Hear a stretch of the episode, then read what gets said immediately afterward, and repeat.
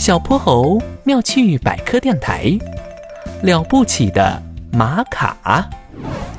一望无际的沙漠之中，小泼猴和哼哼猪正顶着风沙前行。小泼猴，我渴得嗓子都冒烟了。再坚持一下，哼哼猪，我们肯定能找到水源的。几个小时之前，他们乘坐的金斗号意外坠落在了这片沙漠里。小泼猴的万能手表也收不到任何信号。最要命的是，他们已经喝完了最后一滴水。我们已经走了好几个小时了，太阳都快要下山了，还是没找到绿洲，这可怎么办？嗨，才走了几个小时就哭哭啼啼的，我都已经在沙漠里走了好几个月了，玛卡。一个细小的声音从沙丘的另一边传了过来，小泼猴和哼哼猪连忙跑过去一看，原来是一只黑不溜秋的沙漠甲虫，它的外壳又黑又亮，脑袋上还长着两根短短的黑色触须，正一摇一摆地朝着夕阳的方向踱步呢。你是？你好，爱哭鬼，我是沙漠甲虫玛卡。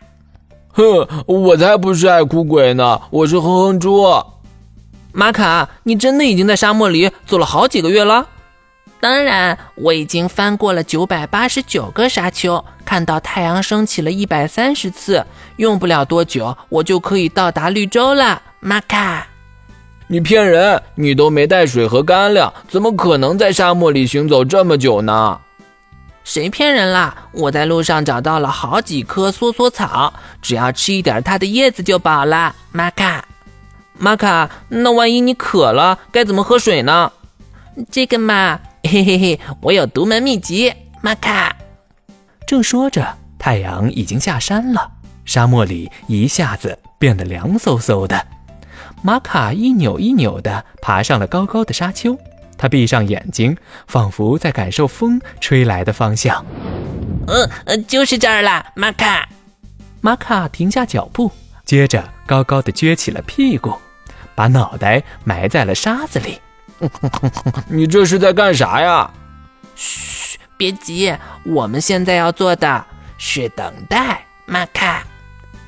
夜幕降临，沙丘上开始隐约浮动着一些雾气。神奇的事情发生了，那些雾气竟然凝结在了玛卡黑亮黑亮的后背上，形成了一些细小的水滴。水滴越来越多，最后汇成一条小水流，顺着玛卡的后背直接流进了他的嘴巴里。嗯嗯，现在你们该相信我说的话了吧，玛卡？哇塞，这也太神奇了吧！玛卡，你真了不起！哈，我知道了，玛卡是利用水蒸气凝结的原理。我们知道，水蒸气可以在温度比较低的物体表面凝结成水珠，比如我们喝冰可乐的时候，总能看到易拉罐外面有一层厚厚的水珠，它们和玛卡取水是同一个原理。我的背包里有一个空玻璃瓶，我们也来试试。没问题。小泼猴高高的举起了玻璃瓶。哼哼猪张大嘴巴接着瓶口，可是哼哼猪等的腮帮子都酸了，也没喝到一点儿水。唉，现在雾气都已经被风吹跑了，你们没希望了，玛卡。